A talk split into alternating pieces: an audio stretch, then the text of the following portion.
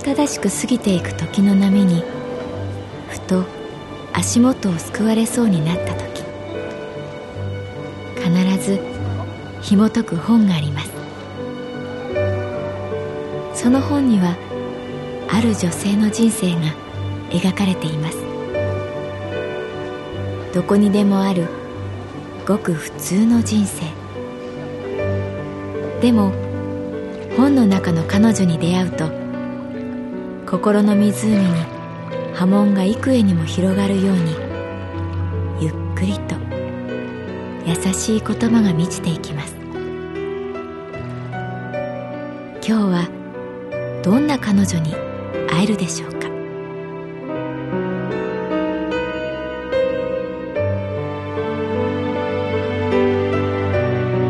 サウンドライブラリー。世界に一つだけの本。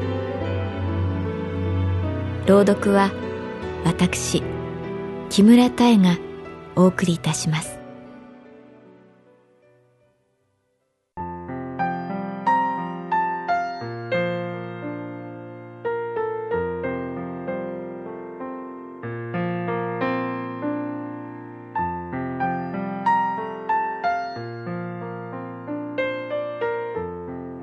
私の名前は月原かな子。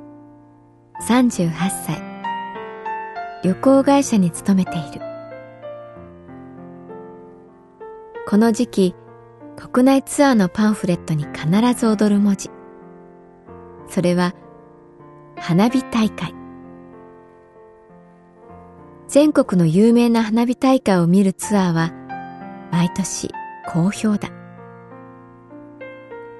お客様に勧めるばかりで、私は大きな花火大会に出かけた記憶があまりない。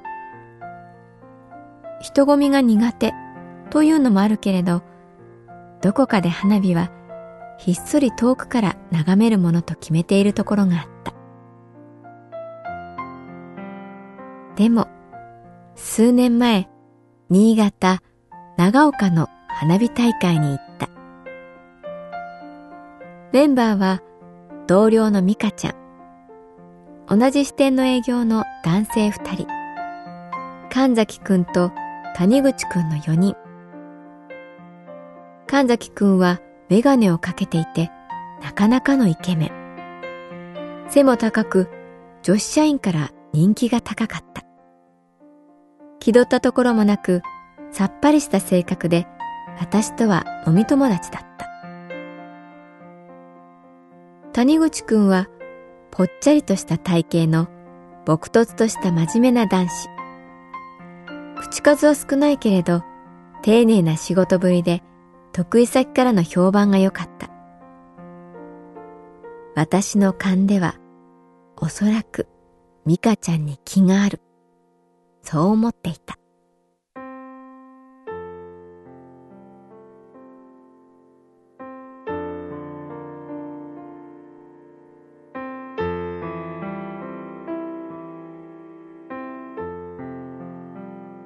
長岡の駅前にある三尺玉のモニュメントで気分が盛り上がる。4人とも長岡の花火は初体験だった。心配なのは天気だけ。曇り空に湿った空気の匂い。空を見上げて祈るのもこんな時くらいだろう。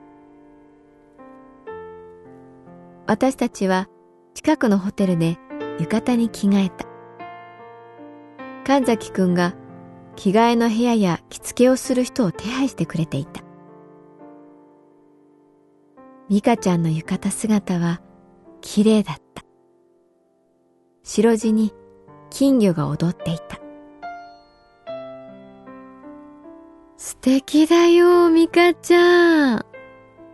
と言うと、これ、お姉ちゃんの浴衣なんです。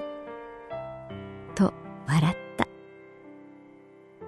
中学一年で亡くなったお姉さんの浴衣を直したものらしい。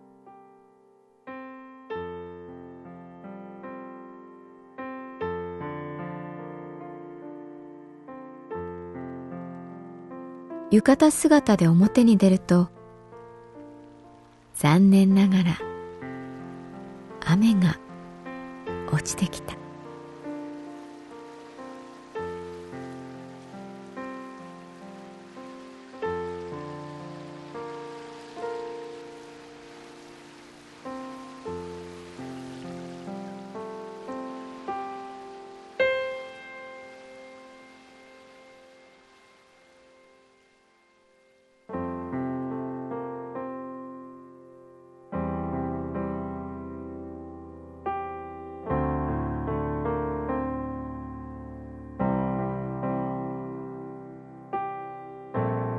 まだ午後の早い時間。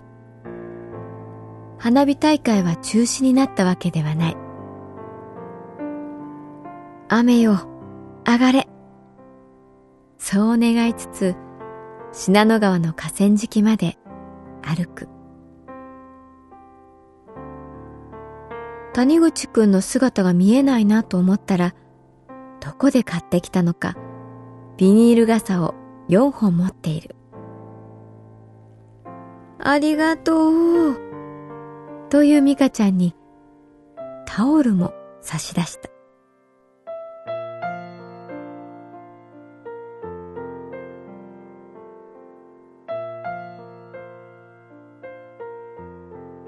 花火大会の開催を信じた人たちが続々と集まってくる。まるで民族大移動のような光景。私が今まで体験した花火大会とはスケールが違うのがすでに分かった。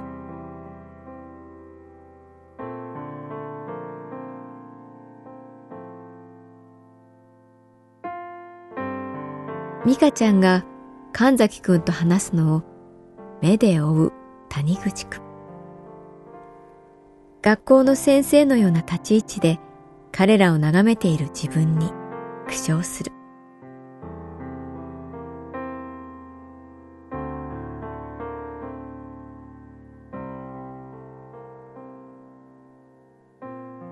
月原さん、見て。向こう、晴れてきました。ミカちゃんが指さす空に、ぽっかり青空が覗いた。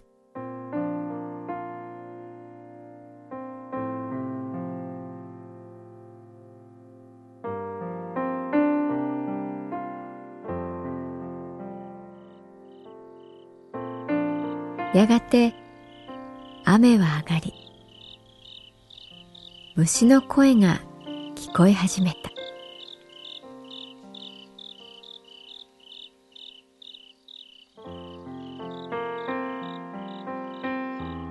河川敷に着いた私たちは缶ビールを開けお弁当を食べ夕闇を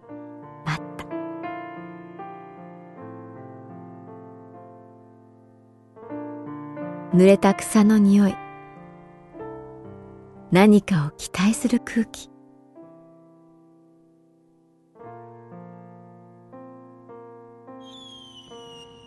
ドン。祭りが始まる合図にそこにいる誰もが空を見上げた。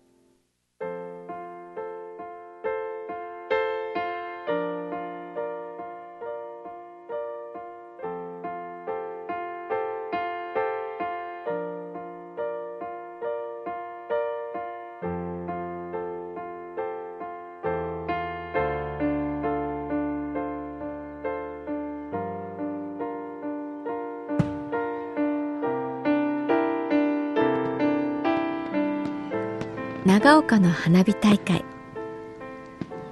人の数トイレに並ぶ行列の長さ。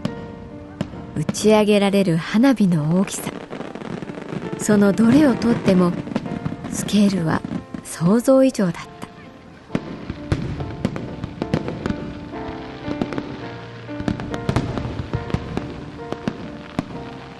た。お腹にズドンと響く音。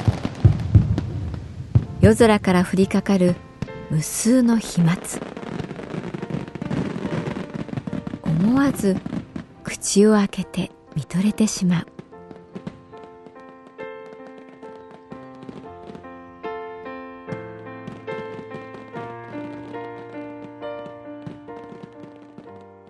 1945年長岡を襲った空襲。その復興を祈願して始まった花火大会の意味が夏の香りとともに漂う。火薬の匂いがお線香の香りに思えてきたりもする。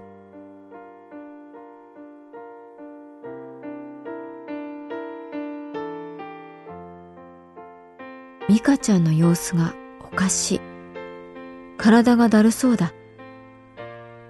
額に手を当てると明らかに熱があった。谷口くんがさっといなくなる。神崎くんが狭い空間に寝床を作る。お医者さん、行こうか？と私が言うと、最後まで見たい。と、息苦しそうに言う。帰ってきた谷口くんは、手にしたビニール袋から、葛根糖のドリンク、何本ものタオル、熱を冷ますシートを取り出した。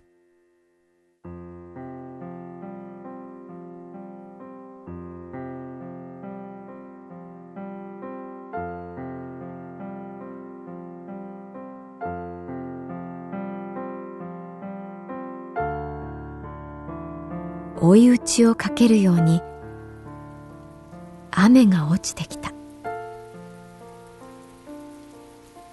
神崎くんがビニール傘を持ち美香ちゃんにかからないようにする。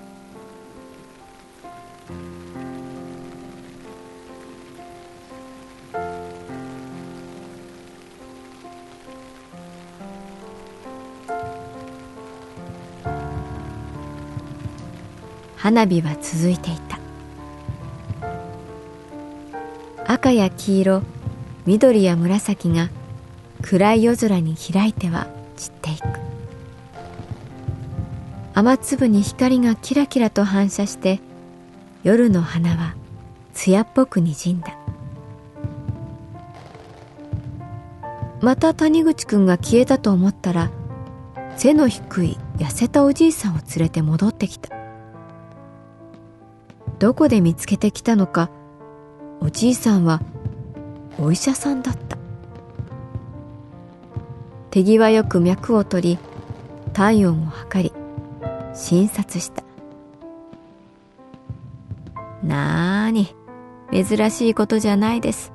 子供はよく熱出します。花火に興奮して熱出します。大丈夫。体癒さないように。おじいさんは薬を置いて立ち去った。お金も受け取らなかった。ミカちゃんは安心したようにビニール傘の間から花火を見た。浴衣の金魚が空が明るくなるたびに浮かび上がった。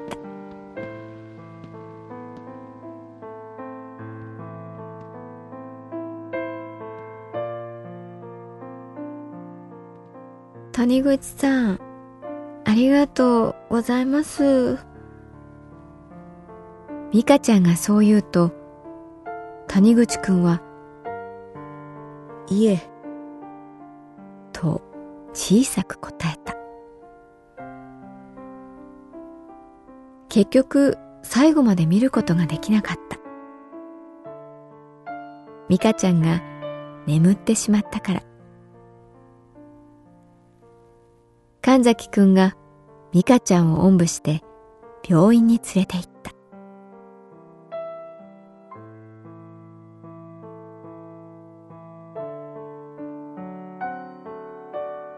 美香ちゃんをおんぶする神崎くんに傘を差し続ける谷口くん。私はみんなの荷物を持ってよたよた歩いた。おんぶされた美香ちゃんの後ろ姿を見ながら、花火はいいなぁと思った。もしかしたら、この世とあの世が混ざり合う儀式かもしれない。そんなことを考えた。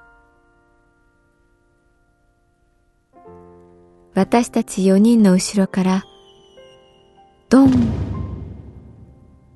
大きな音が背中を押した。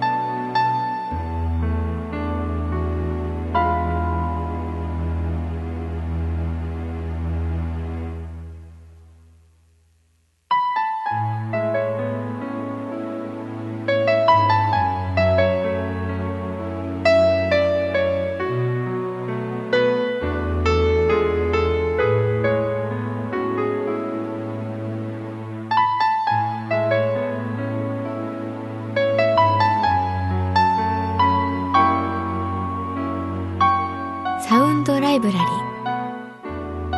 世界に一つだけの本。作構成。北坂雅人。朗読は私木村多江でお送りいたしました。